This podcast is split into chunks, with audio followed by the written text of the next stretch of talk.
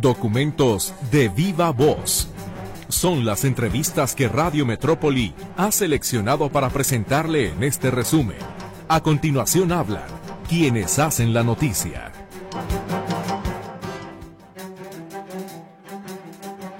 Les saludamos como siempre este fin de semana, deseando que el descanso sea suficiente y reparador.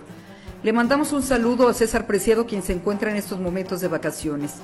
Permítame compartir algunos de los temas que le estaremos presentando. Por ejemplo, las clasificaciones erróneas en el censo de personas desaparecidas que realiza el gobierno federal.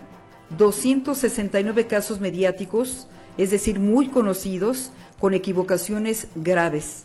Además de escuchar reportajes, comentarios y análisis que esperamos sean de su interés.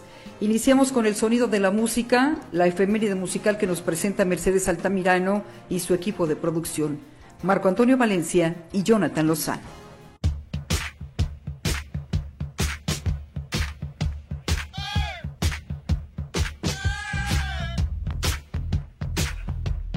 Ahmet Ertegun fue un empresario y productor turco cofundador y presidente de la compañía discográfica británica Atlantic Records, que impulsó a grandes artistas.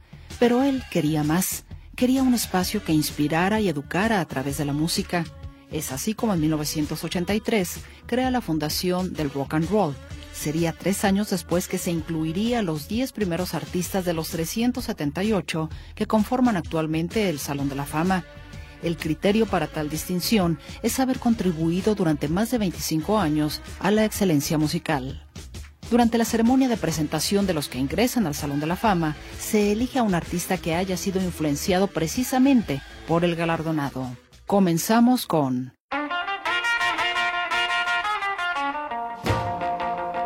Chuck Berry, cuya presentación corrió a cargo del guitarrista de los Rolling Stones, Keith Richards, quien señaló es difícil para mí presentar a Berry porque siempre he machacado lo que él tocaba. El Salón de la Fama dice de él. Después de Elvis Presley, solo Chuck Berry tuvo más influencia en la formación y desarrollo del rock and roll. El nativo de San Luis incluyó influencias del country, el blues y el rhythm and blues para crear una técnica de guitarra singular.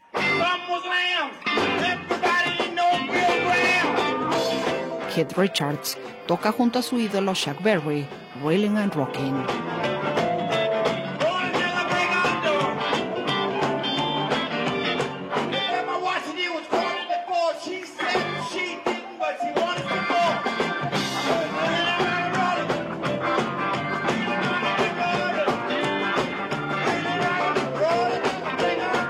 Vendría James Brown.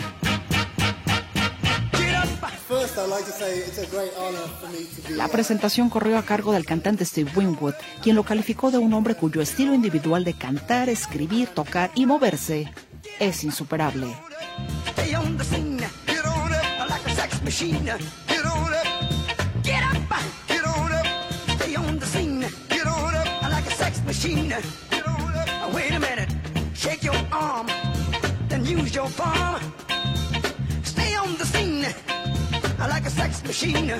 El Salón de la Fama lanza una pregunta. ¿Lo que hay en un nombre? Y responde. Cuando se trata de James Brown, el nombre es todo lo que necesitas. Él es el hermano del alma número uno, el padrino del alma, el señor dinamita y algo más. Es el infatigable antepasado del soul, el funk y el rap, y un intérprete como ningún otro.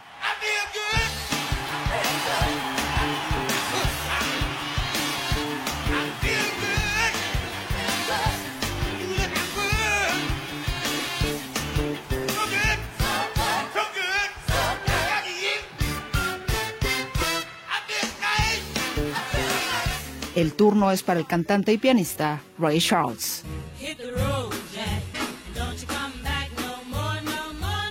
El compositor y productor Quincy Jones fue su presentador. Charles agradeció así.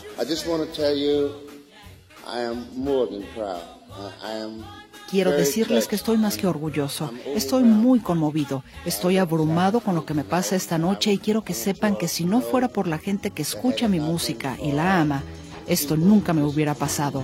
Así que quiero apropiarme de este momento y decir muchas gracias.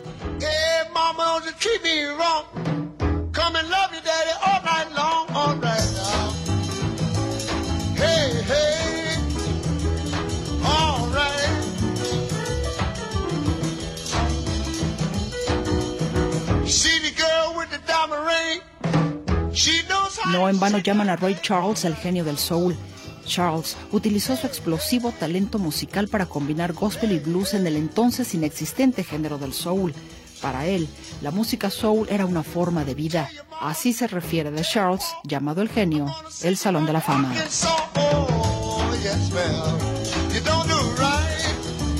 Continuamos con Sam Cooke, quien fue asesinado a los 33 años en 1964. Su presentador fue su amigo y coescritor en algunos de los temas de Sam, el músico Herb Albert.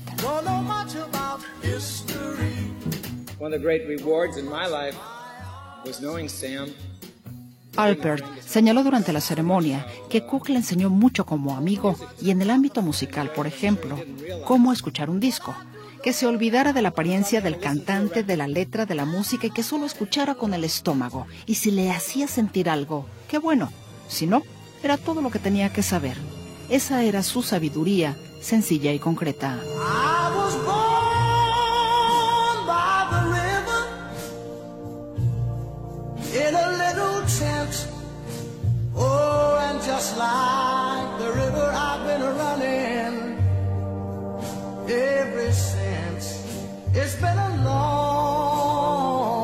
El Salón de la Fama dice que Sam Cooke cantó desde el alma era el hombre del alma definitivo.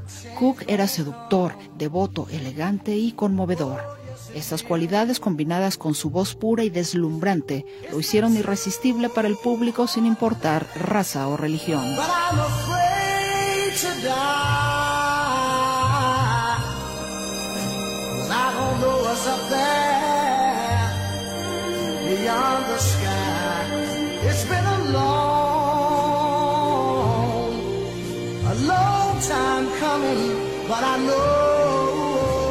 Estos son los primeros cinco artistas que incluyó el Salón de la Fama del Rock and Roll. En la siguiente hora del sonido de la música, le presentaremos los cinco restantes.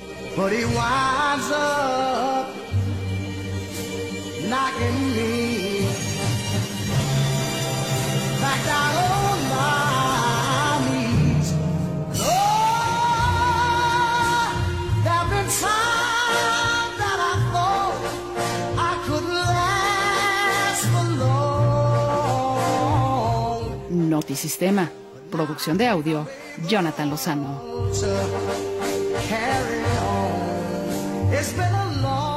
Voz y producción, Mercedes Altamirano.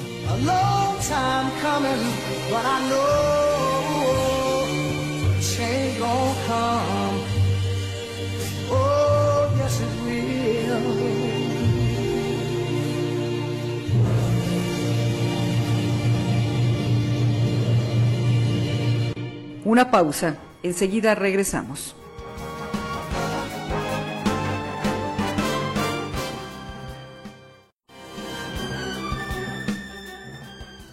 Advierten especialistas sobre el crecimiento de los casos de COVID-19 en México, debido a la variante Pirola. Parece que el regreso del cubrebocas está a la vuelta de la esquina como una medida para evitar los contagios. Ricardo Camarena nos presenta el siguiente material informativo sobre la incidencia de las enfermedades respiratorias. Atravesamos la temporada invernal, una época del año en la que repuntan las enfermedades respiratorias. Llegan a incrementarse, de acuerdo con especialistas, hasta en 20%, lo de cada año. Sin embargo, desde la aparición del COVID-19, se presta particular atención al tema y se sigue de cerca la capacidad y ocupación hospitalaria para atender a quienes presenten complicaciones respiratorias. Y hoy, hoy comienzan a registrarse saturaciones en algunos hospitales del país. De acuerdo con el Sistema Nacional de Vigilancia Epidemiológica, en México se reportan alrededor de 200.000 contagios de COVID-19. La Ciudad de México encabeza la lista de contagios. Le siguen Baja California Sur, San Luis Potosí, Tabasco y Querétaro. También comienzan a registrarse las primeras defunciones del año a causa de este virus. Ya se contabilizan muertos en estados como la Ciudad de México, Chiapas, Jalisco y Oaxaca. En entrevista con imagen, el infectólogo Alejandro Macías habla sobre la situación actual del país en materia de enfermedades respiratorias. Estamos en la época, digamos, de virus respiratorios y es una situación, digamos, normal para la época. De hecho, en relación con COVID-19 estamos en un nivel muy bajo. Podría decirte que estamos en el nivel más bajo desde el inicio de la pandemia. Claro, son muy lamentables las muertes que se reportan, cinco muertes, pero comparen contra decenas que teníamos antiguamente por semana por COVID. Entonces, eh, llegó a haber más de 100 muertes por semana, o sea, no tengo ahorita las cifras exactas, pero eran, eran muchísimos más de lo que tenemos. Lo que tenemos ahorita es mucho más influenza, virus incisional respiratorio y otros virus respiratorios. Es verdad que COVID-19 muy probablemente va a repuntar. Por su parte, el sistema de información de la red IRAG, encargado del seguimiento de las infecciones respiratorias agudas graves, encendió las luces de alerta. Los contagios de coronavirus se incrementan y en México ya hay hospitales cuya capacidad está al 100%. No pueden recibir ni a un paciente más. El jefe de gobierno de la capital del país, Martí Batres, hacía esta puntualización. Pero no es el COVID la enfermedad de vías respiratorias que más ha aumentado en esta temporada sino sobre todo la influenza, que es donde hemos tenido el mayor aumento de enfermedades respiratorias y se han venido atendiendo. Se ha estado dando la campaña de vacunación y fundamentalmente en el caso de la campaña de vacunación, pues se ha priorizado adultos mayores en el caso de COVID y se ha priorizado adultos mayores e infancia en el caso de influenza. Algunos hospitales de México comienzan a registrar una saturación. Así lo exponía Milenio la divulgadora científica Carol Perlman. 11 hospitales de siete entidades de la República Mexicana, Oaxaca, Sonora, Michoacán, Hidalgo, Coahuila, Jalisco y Guanajuato, ya están hablando 11 hospitales de un 100% de su capacidad. Entonces, sí están subiendo las hospitalizaciones, no sabemos cuánto, estamos un poco a ciegas aquí en México, pero al aumentar las hospitalizaciones podremos hablar de muchos, muchos casos. En este contexto, especialistas de la Universidad Nacional Autónoma de México piden a la ciudadanía retomar las medidas preventivas tan ampliamente difundidas durante la pandemia, así como procurar completar los esquemas de vacunación. Y es que se sabe, se sabía que esta temporada invernal sería compleja. Así lo recordaba el médico y analista en políticas públicas en materia de salud, Javier Tello, en entrevista con El Heraldo. De hecho, el Centro de Control de Enfermedades de los Estados Unidos y eh, los eh, centros sanitarios en Europa estuvieron hablando ya desde finales del año pasado, desde el mes de noviembre, que estuviéramos preparados para esto que le llaman una tridemia, ¿sí? Porque son tres enfermedades, COVID-19 que nunca se ha ido, que está presente, que ya, que ya la vamos a tener ahí y por eso hay que vacunarse, ahorita platicamos de eso, influenza para la cual supuestamente deberíamos ya estar vacunados y bien protegidos, y el virus respiratorio sincitial, para lo cual los Estados Unidos ya están vacunando a su población de mayores de 60 años y que también afecta a los bebés. Pero para el gobierno federal, pese a las cifras que dan a conocer instituciones públicas, se rechaza que en México pueda llegar a presentarse una situación crítica porque existe la infraestructura necesaria, dice el presidente Andrés Manuel López Obrador. Tenemos este cama suficiente Sí hay este, muchas enfermedades respiratorias en estos tiempos, gripas y pues eh, otro tipo de enfermedades que tienen que ver con el clima, con la temporada.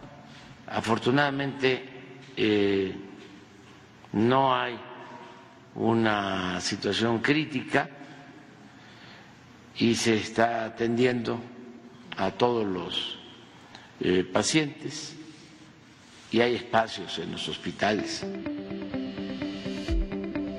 Más allá de cómo se encuentran actualmente las cifras, vale la pena recordar algunas de las medidas preventivas para reducir el riesgo de contraer una enfermedad respiratoria como el COVID. Entre estas, lavarse las manos frecuentemente con agua y jabón, no tocarse la cara con las manos sucias y permanecer en casa cuando se tiene una enfermedad respiratoria. Notisistema, Ricardo Camarena. Este trabajo lo puede escuchar de nueva cuenta en la página web notisistema.com. Hacemos una pausa, volvemos enseguida.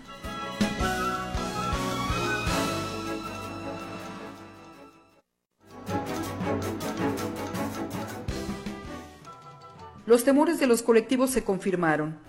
Una investigación periodística de a dónde van los desaparecidos y de Quinto Elemento Lab detectó errores de clasificación en 269 casos de personas desaparecidas, que por cierto han sido mediáticos o visibles por las diferentes acciones que han emprendido las familias. Escuchamos la entrevista con el coordinador de este trabajo, Efraín Subsalinas. Platícanos un poco de este trabajo que revela las eh, irregularidades y una clasificación errónea en este censo de personas desaparecidas. Claro, sí, recordarán que el 9 de junio pasado el presidente anunció que iba a realizar un censo de personas desaparecidas, esto ante, digamos, una molestia que ha sido reiterada de su parte de que el 40% de los casos registrados eh, pues ocurrieron en su administración, ¿cierto?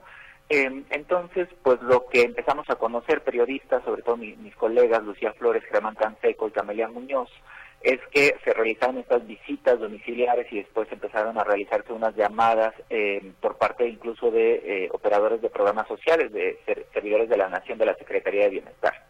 Entonces, el pasado 14 de diciembre, al fin, después de seis meses, digamos, ignorando esta exigencia de las familias de eh, transparentar la metodología, la secretaria de Gobernación eh, y el presidente mencionaron unos resultados, digamos, como preliminares de algo que ahora llaman Estrategia Nacional de Búsqueda Generalizada. Y subieron una base de datos en la que se puede buscar a las personas desaparecidas y entonces saber en qué clasificación está. pues bueno, el equipo de dónde van los desaparecidos y Quinto Elemento Lab, buscamos caso por caso personas que conocemos, que hemos entrevistado a sus familiares, que eh, tienen procesos ante instancias internacionales y encontramos en un muy breve periodo de tiempo, en menos de, una semana, encontramos a más de 260 personas que estaban clasificadas con algunas categorías que no son legales, que no están en la Ley General en materia de desapariciones, que no están en el protocolo homologado de búsqueda y que generan bastante incerteza, incertidumbre en las familias. No solo eso, las clasificaciones en sí mismas pues resultan problemáticas. Por ejemplo, hay una clasificación que em, indica que se, se, se, tiene ubicada la persona, es una persona ubicada y que se tienen indicios. ¿Cuáles pueden ser estos indicios? Es que se haya logrado comunicar vía telefónica un personal de, de la Secretaría de Bienestar o comisiones de búsqueda con la persona desaparecida, o que ésta haya aparecido en un registro administrativo posterior a su desaparición, por ejemplo, eh, de vacunación por COVID-19. Bueno, en esta clasificación nos apareció el señor Antonio Díaz Valencia, que es un líder comunal de Aquila. Él fue desaparecido hace prácticamente un año junto con el abogado Ricardo Lagunes y su familia está bastante extrañada porque no sabe eh, de qué, a qué indicio se refiere el gobierno, no les han informado absolutamente nada y justamente dudan mucho de que exista este indicio de vida del señor Antonio Díaz Valencia, ¿no? Lo que nos decía su hijo un poco es, es con mucha incertidumbre y mucho coraje, pues qué, qué significaba esto, si se iba a dar carpetazo a la búsqueda de su de su padre o, o, qué otra situación podría ocurrir. Y así como este caso encontramos 269. ¿De un universo de cuánto, Efraín? Es un universo grande, digamos, que las personas que em, eh, fueron, digamos, clasificadas en total son eh, casi 11.000 personas desaparecidas lo que hemos encontrado justo es que a partir de que se publicó este trabajo, desde, de hecho desde la semana pasada que empezamos a platicar con familiares, eh, es que se buscaron, buscaron a sus hijos, a sus hijas y fueron encontrando más casos. ¿no? Esta lista, por supuesto, es una lista que hicimos de nuevo, repito, en muy poco tiempo y que seguramente van a ir eh, saliendo más casos conforme los colectivos vayan buscando a las propias eh, personas que buscan ellas en esta plataforma de la Secretaría de Gobernación. Sí, en Guadalajara incluso, eh, bueno, el hijo de Héctor Flores, eh, Wendy desaparecida eh, en la zona de Puerto Vallarta, en la zona de, de Nayarit, porque Nayarit es quien tiene la investigación. El hermano Baruch decía el día de ayer, ¿por qué está el caso como en calidad de en busca de reportante? Exactamente, justo el universo, digamos, las personas que logramos buscar en esta plataforma repito, son las que al final del día tenemos de alguna manera más cerca.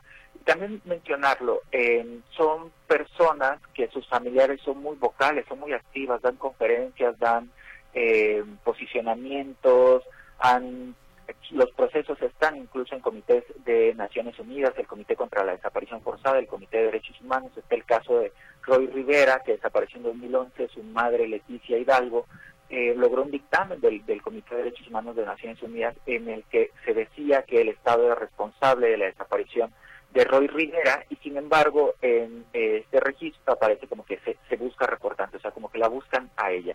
Algo que nos sorprendió es que precisamente las autoridades mexicanas tienen que informar al comité, a los distintos comités, eh, por ejemplo, el Comité contra la Discriminación hacia la Mujer, eh, y repito, el Comité de, Desaparición Forzada y de Derechos Humanos tienen que informar periódicamente sobre estos casos que están haciendo para buscarlos, pero en algunos incluso se cuestiona la identidad de la propia persona desaparecida. Entonces, por un lado, informan y buscan activamente, supuestamente, a las personas y por otro lado, en, el, en los resultados de esta estrategia nacional, aparecen como si tuvieran eh, datos insuficientes incluso para confirmar la misma identidad de las. En lo que ustedes han estado revisando los errores de registro, eh, pues ¿qué son? Debido a este conteo que se ofreció, si no me equivoco, casa por casa, o dónde está el problema en la captura de los datos, la información que están proporcionando las familias, ¿qué es lo que advierten en esta primera revisión? Sin duda, algo que ya había salido a partir de eh, los reportajes en A dónde van los desaparecidos, pero también en otros medios como El País y la revista Proceso, es eh, justo que personal que no está capacitado está realizando estas actividades de visitas y de llamadas, por un lado. Por otro lado, definitivamente algo que hemos investigado, tanto académicos, académicas como eh, integrantes de organizaciones de la sociedad civil y periodistas, es que el registro tiene errores, ¿no? Eh, entonces creo que algo importante de señalar es que esta que llaman Estrategia Nacional de Búsqueda Generalizada no es en sí misma una búsqueda, lo que se está haciendo es actualizar registros, no buscar a las personas, las personas digamos están como desaparecidas y en el mejor de los casos, y digo, qué bueno, que hayan sido localizadas y que estén en su casa, pero esa localización no la hizo ninguna autoridad. Eh, entonces también tenemos un problema obviamente de registro. Eh, Jorge Verástegui, que tiene a su, a su hermano y a su sobrino desaparecidos, decía, bueno, se perdió una gran oportunidad de que contemos con un registro bueno, que nos ayude a entender las circunstancias de la desaparición y demás elementos que son importantes para saber qué pasó con las personas desaparecidas y dónde están, pues bueno, con el afán, digamos, de eh, decir que este no es el sexenio en el que más personas han desaparecido, también esa oportunidad está perdida. Aumenta, por supuesto, la desconfianza de los eh, colectivos de familiares que buscan a sus eh, seres desaparecidos. Aumenta porque desde un principio, bueno, como tú lo mencionabas, Efraín, ellos han mostrado sus dudas sobre el levantamiento de este censo. Efectivamente, Grisela, y creo que esto es de lo más riesgoso. También Jorge Verástegui en la entrevista, lo, lo ponemos en la, en la nota, mencionaba que ya la cifra con la que, digamos, el presidente termine su sexenio no va a ser confiable, va a estar llena de dudas, y ahora tenemos un registro nacional que al día de hoy eh, rebasa las 114.500 eh, víctimas, ¿no? Entonces, un poco, no, no, nadie va a saber muy bien cuál es eh, el dato correcto. Sabemos que siempre esa cifra, eh, por supuesto, significan personas desaparecidas, personas que están siendo buscadas y que también es un piso mínimo. Seguramente hay muchos casos que no han sido denunciados ni reportados ante las autoridades, pero bueno, era como la cifra que al final usábamos todo el mundo como para decir, esta, este, este es el número de personas desaparecidas oficialmente, ¿no? Y ahora lo que está generando es una desconfianza tremenda en, en todo ello. ¿Ven ustedes articuladas a las comisiones nacional y locales de búsqueda? Es decir, los estados están eh, pues bien enlazados con la federación para que las cifras no se dupliquen, no haya errores, se compartan los datos incluso de la base de datos del RENAPO para que los nombres estén correctamente inclusive redactados. Definitivamente no. Esto es algo que por ejemplo, el Centro de Derechos Humanos Fray Juan de Larios en Coahuila, eh, mencionado en reiteradas ocasiones, en alguna investigación también que publicamos hace casi dos años, lo mismo, ¿no? Eh, hay un problema, digamos, con el registro como tal. Jalisco me parece como el ejemplo eh, claro respecto a la falta de coordinación de la Fiscalía Estatal, la Comisión Estatal con la Comisión Nacional. No, no reportan las desapariciones que, que reciben eh, entonces, definitivamente ahí hay un problema que, sigue sin resolverse y aquí hay que decirlo, el liderazgo, digamos, si bien el origen de los datos es local, o sea, son las fiscalías y las comisiones estatales, sin duda quien tiene que eh, verificar y que tiene que, eh, quien es responsable de que del registro nacional, pues es la Comisión Nacional de Búsqueda, que solo para mencionar, pues sabemos que desde octubre pasado le dirigió una funcionaria pública que no tiene experiencia en temas de desaparición y que antes de estar al frente de la Comisión Nacional de Búsqueda dirigía el Instituto Nacional de Educación para Adultos. Ahora, ¿qué recomiendas, eh, ¿qué recomiendas a los familiares que te están escuchando en estos momentos? ¿Qué hacer cuando aparecen con una clasificación errónea? Por ejemplo, en el caso de Wendy, que su hermano dice, ¿qué hago cuando aparece que no hay reportante o lo están buscando?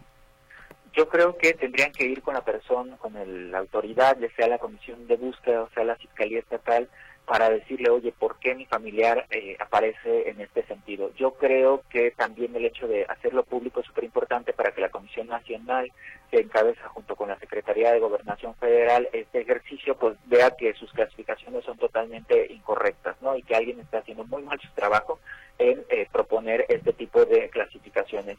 Sin duda, eh, para las personas que aparecen con indicios es fundamental que pregunten cuál es el indicio. Ahí se supone que debería haber alguna pista de búsqueda. En lo que vemos de los pocos casos que hemos entrevistado bajo esta clasificación es que dudan totalmente que exista el indicio y me parece que eso sí, en general todas las clasificaciones, pero en particular esta debe ser muy reprochable al gobierno. El proceso ideal de registro, ¿cuál debería ser? Digo, a ver si no me equivoco, corrígeme, que lo, de, lo contabilicen las autoridades locales, que lo verifique la Comisión Nacional, pero que lo validen también los familiares, o estoy en loco. Pues digamos que las familias cuando acuden a un ministerio público o a la Comisión Estatal de Búsqueda hay una entrevista que se les hace. Esa entrevista es muy exhaustiva y a partir de eso eh, personal de las dependencias ingresa a un sistema la información.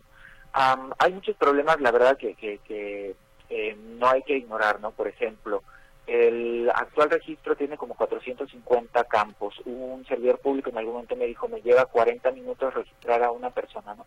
Hay varias cosas del sistema que tienen que agilizarse para que también sea, eh, para que el registro tenga la información que es necesaria, pero que tampoco sea demasiada que los servidores públicos tengan, digamos, como un incentivo para no registrar. ¿Me explico? Eh, y eso es, por supuesto, algo en lo que tendría que coordinarse la Comisión Nacional de Búsqueda con las comisiones estatales y las fiscalías.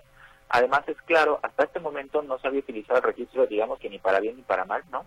Para la búsqueda de personas desaparecidas. Ahí hay mucha información que debería no solo estar utilizándose para ir a visitar eh, hogares de personas que ya fueron localizadas, sino también para identificar patrones de desaparición y justo poder em, elaborar políticas públicas de prevención, además de búsqueda. Por lo pronto, Efraín, la Comisión Nacional de Derechos Humanos supongo que debería estar em, registrando estos datos de la investigación porque finalmente estás atentando contra los derechos de las víctimas. Sin duda, también hay, hay un mecanismo al que pueden acceder eh, los familiares de personas desaparecidas, tramitar quejas por la clasificación en la que han puesto a su ser querido desaparecido. Me parece que podría ser una vía interesante para, ahora sí que, eh, que desde, la, desde el órgano garante, digamos, de derechos humanos, eh, la Comisión Nacional o las estatales de derechos humanos puedan también como involucrarse en este tema. Oye, Efraín, también haría falta un proceso de actualización, ¿no? Porque me pongo a pensar en las familias que tienen un problema, no sé, de desaparición o de inseguridad con su familiar. Eh, cuando ocurre el incidente, reportan que tienen un domicilio en una colonia y municipio específicamente, pero por cuestiones de seguridad o hasta por miedo cambian de residencia y todos esos datos a la autoridad luego ni se entera, ¿no? sin duda. Eh, algo que, que, es muy importante señalar de este proceso que un poco no lo estamos mencionando, ¿no? como es lo que ha quedado mucho más eh, oculto, es que el hecho de que una persona haya, haya regresado a su casa y la autoridad no se haya enterado, la autoridad ante quien tramitaron la denuncia o el reporte, significa, para mí es una prueba muy clara de que la autoridad no la, nunca la buscó, ¿no? O sea, la persona se hizo localizable y ni siquiera después de esa, digamos, autolocalización, si queremos verlo así, la autoridad volvió a contactar a la familia, ¿no? Entonces, desde mi punto de vista, lo que tendría que hacer el gobierno federal, esta por supuesto es una opinión, no es ir a las casas de las familias, sino ir al expediente, pedirle a la fiscalía que actualice la información, información seguramente sí está en los expedientes, ¿no? y cuando no está eh, es muy grave. Eso implicaría, por ejemplo, que un MP no haya hecho ninguna diligencia de búsqueda de la persona en cuántos años, ¿no? Eso también me parece que demuestra justo que las autoridades no buscan a las personas. Lo más grave de todo. Muy bien. Bien, pues eh, ¿dónde puede localizar el auditorio la investigación? ¿Dónde la puede consultar? Y regálanos, por favor, Efraín, las redes sociales, eh, tanto la tuya, lo personal, como la del equipo. Claro, ¿a dónde van los desaparecidos? Todojunto.org. Somos un colectivo de eh, reporteros y reporteras especializados en la cobertura de desaparición. Quinto Elemento Lab, el sitio web es quintoelab.org también. así lo encuentran en las redes sociales. Y eh, a mí me pueden buscar como Efraín Zuk. Mi apellido es un apellido maya, es un poco complicado, es Z-U-C también en todas las redes, Efra Volvemos enseguida.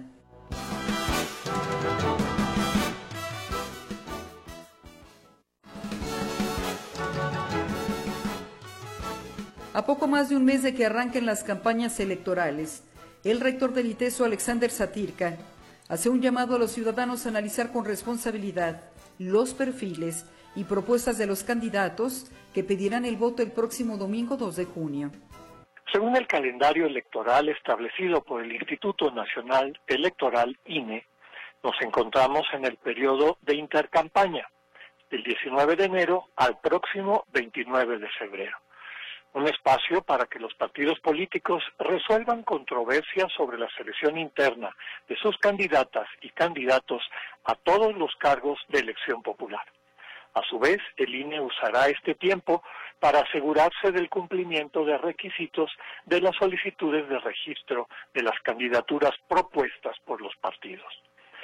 El INE instruyó que todo material de propaganda que se paute en medios de comunicación tenga un carácter estrictamente informativo y que no se solicite el voto a la ciudadanía. Como ciudadanía, también tenemos responsabilidades en este paréntesis de preparación a las campañas propiamente dichas. Es importante dedicarle tiempo a reflexionar de manera consciente y bien informada sobre nuestras opciones de voto. Más allá de los eslogans y promesas que conocimos en las precampañas, ¿qué proyecto de nación se encuentra detrás de las diversas propuestas de las agrupaciones políticas?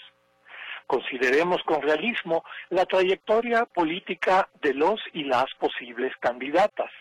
¿Cuál es su relación con la ciudadanía a la que han representado en sus diversos cargos de elección popular, si es que los han tenido?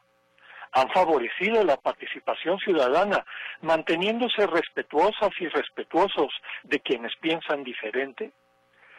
se han rodeado de equipos de personas capaces y probadas por un buen desempeño o se decantan más bien por colaboradores fieles, aunque sean mediocres. En este contexto es importante poner en su debida perspectiva, en la luz de encuestas con resultados a veces contradictorios, que aluden las principales fuerzas políticas para asegurar que ya son ganadoras hasta que tú, yo y todas las ciudadanas y ciudadanos votemos el 2 de junio, no hay ningún ganador seguro. De hecho, la lógica del ganar o perder no es el mejor marco para analizar lo que hemos presenciado en estas semanas. Es más importante hacer un análisis de las propuestas esbozadas durante las precampañas para tomar conciencia de los valores centrales visión de nación e intereses que más adelante serán el fundamento para un programa de acciones de gobierno viables. Más allá del avance o retroceso de las candidatas y los candidatos de nuestra preferencia, es nuestra obligación velar porque las fuerzas políticas que participarán en las próximas elecciones ofrezcan un panorama claro de aquello que, en un eventual escenario de victoria, demandará nuestro compromiso ciudadano. Lo fundamental no es ganar o perder una precampaña con base a la aritmética de las encuestas o los resultados de una inversión en publicidad que a veces llega a lo escandaloso. En su lugar, debemos valorar la capacidad de las y los contendientes para articular un conjunto coherente, realista y responsable de propuestas de trabajo y constituir equipos de personas honestas y capaces. Esas propuestas deberían garantizar al menos la promoción del bienestar para todos los niveles de la población y para todos los sectores sociales que la estructuran, sin distingo de ningún tipo. Y esto solo se puede asegurar en la medida en que los proyectos políticos aseguren un diálogo permanente con la ciudadanía, a la que deben dar cuenta de sus acciones.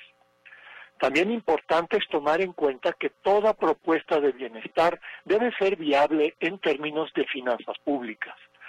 Esto significa que no debería basarse en un manejo irresponsable, partidista y clientelar de los recursos de la nación.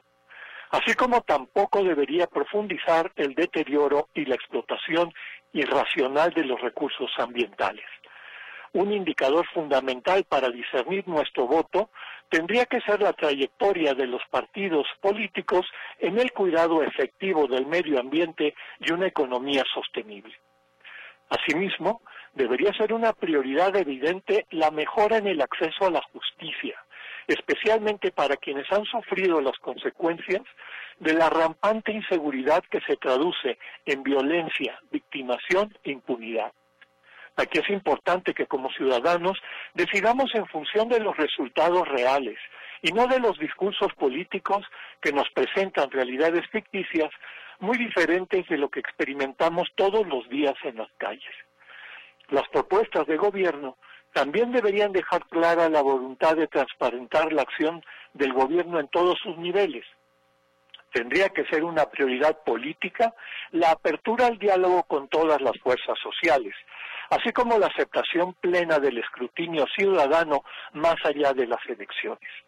Una propuesta política sustentada en la polarización y la división nunca servirá a los intereses de la nación. Espero que estas ideas nos ayuden a aprovechar este periodo de intercampaña, así como a recibir el arranque oficial de las campañas con mayor capacidad crítica y sobre todo poniendo por delante el interés por el bien mayor para nuestro México. Hasta aquí mi comentario. Muchas gracias. Regresamos.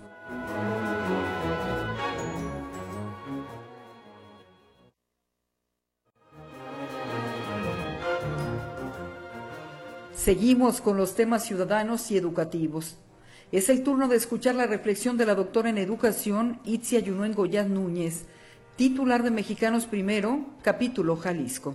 La Asamblea General de las Naciones Unidas proclamó el 24 de enero Día Internacional de la Educación, en celebración del papel que la educación desempeña en la paz y el desarrollo, según lo señala la misma UNESCO.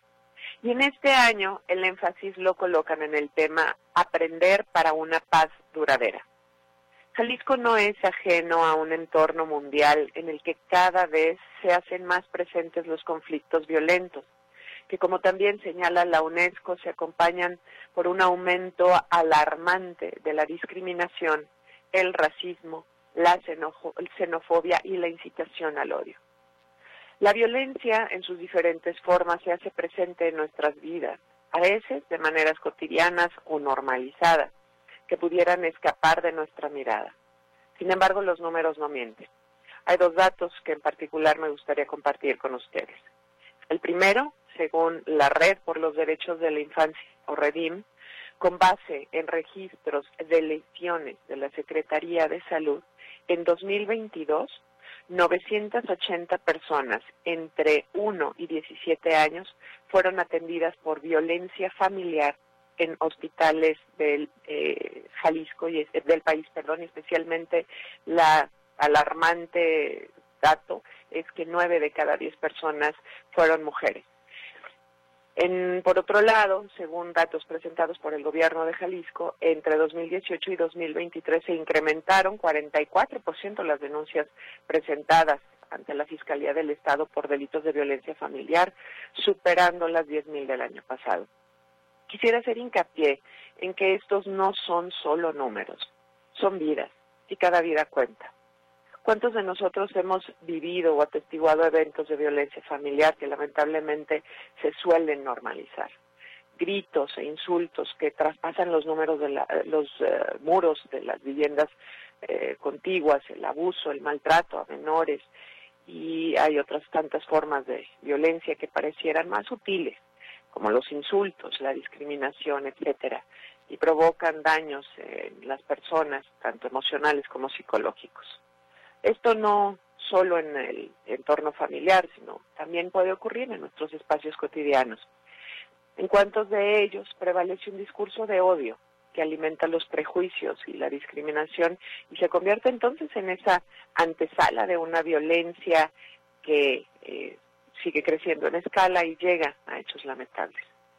Ante este escenario y como parte de la conmemoración del Día Internacional de la Educación, la misma UNESCO emitió la recomendación sobre la educación para la paz, los derechos humanos y el desarrollo sostenible, que apuesta por que el aprendizaje para la paz debe ser transformador y contribuir a dotar a los alumnos de los conocimientos, valores, actitudes, competencias y comportamientos necesarios para convertirse en agentes de paz en sus comunidades. También la UNESCO subraya algo que me parece muy relevante. La paz no empieza donde termina la violencia. Es decir, debe prevalecer una mirada preventiva que incluye el cumplimiento de los derechos y las libertades fundamentales para el desarrollo humano y sostenible, así como la igualdad de género a través del diálogo, la cooperación y el entendimiento mutuo.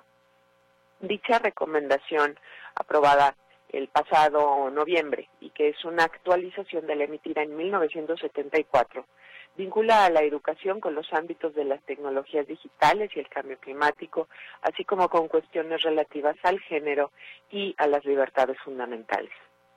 Es el único instrumento normativo a nivel mundial que a través de 14 principios rectores orientará el diseño de los sistemas y políticas educativas en las próximas décadas abarcando desde leyes y políticas hasta la elaboración de planes de estudio, prácticas docentes, entornos de aprendizaje y evaluaciones. Esto implica que a nivel federal y estatal conozcamos y atendamos lo que esta recomendación propone. Comparto con ustedes los primeros siete principios que me parecen relevantes para el contexto de nuestro país y nuestro Estado. Primero, la educación de calidad es un bien público y debe ser accesible para todas las personas. Segundo, promover y proteger los derechos humanos de manera efectiva. Tercero, garantizar la no discriminación, la inclusión y la equidad en la educación. Cuarto, promover una ética del cuidado y la solidaridad, cultivando la reciprocidad y la compasión. Quinto, promover la igualdad de género. Sexto, asegurar la protección y promoción de la seguridad, la salud y el bienestar. Séptimo, reconocer, apreciar y promover la conciencia entre todos los encargados de la formulación de políticas educativas, los responsables de la educación, el cuerpo docente y el personal de la educación, de que todos los educandos, sin discriminación, son creadores y co-creadores activos del conocimiento. Invito a nuestros radioescuchas a leer el documento completo con los 14 principios que se encuentra disponible en la página oficial de UNESCO. Y en el marco del Día Internacional de la Educación, el análisis de esta recomendación es un valioso instrumento que tendríamos que aprovechar desde los actuales funcionarios en los distintos niveles de gobierno hasta aquellos que resulten electos en junio próximo y que estos principios estén presentes en los diálogos y acuerdos al interior de los colectivos docentes y de las propias familias como una herramienta orientadora para continuar en la ruta para la mejora de la educación de nuestras niñas, niños y adolescentes. Y finalmente me gustaría recuperar la voz de Audrea Zulay, quien es la actual directora de UNESCO, y dice, en nuestro, es nuestro deber colectivo capacitar a los alumnos de todas las edades para deconstruir el discurso del odio y sentar las bases de sociedades integradoras, democráticas y respetuosas de los derechos humanos. Para lograrlo, necesitamos formar y apoyar mejor a los docentes que están en la primera línea para superar este fenómeno. Muchas gracias a todas las personas que nos escuchan. Les deseo un gran inicio de semana. Por eso llegamos al final del programa. Gracias por acompañarnos en esta hora de información. Muy amable Osvaldo Estrada en los controles técnicos. Soy su servidora Griselda Torres Zambrano. Que descanse. Aproveche este fin de semana y nos escuchamos el próximo lunes.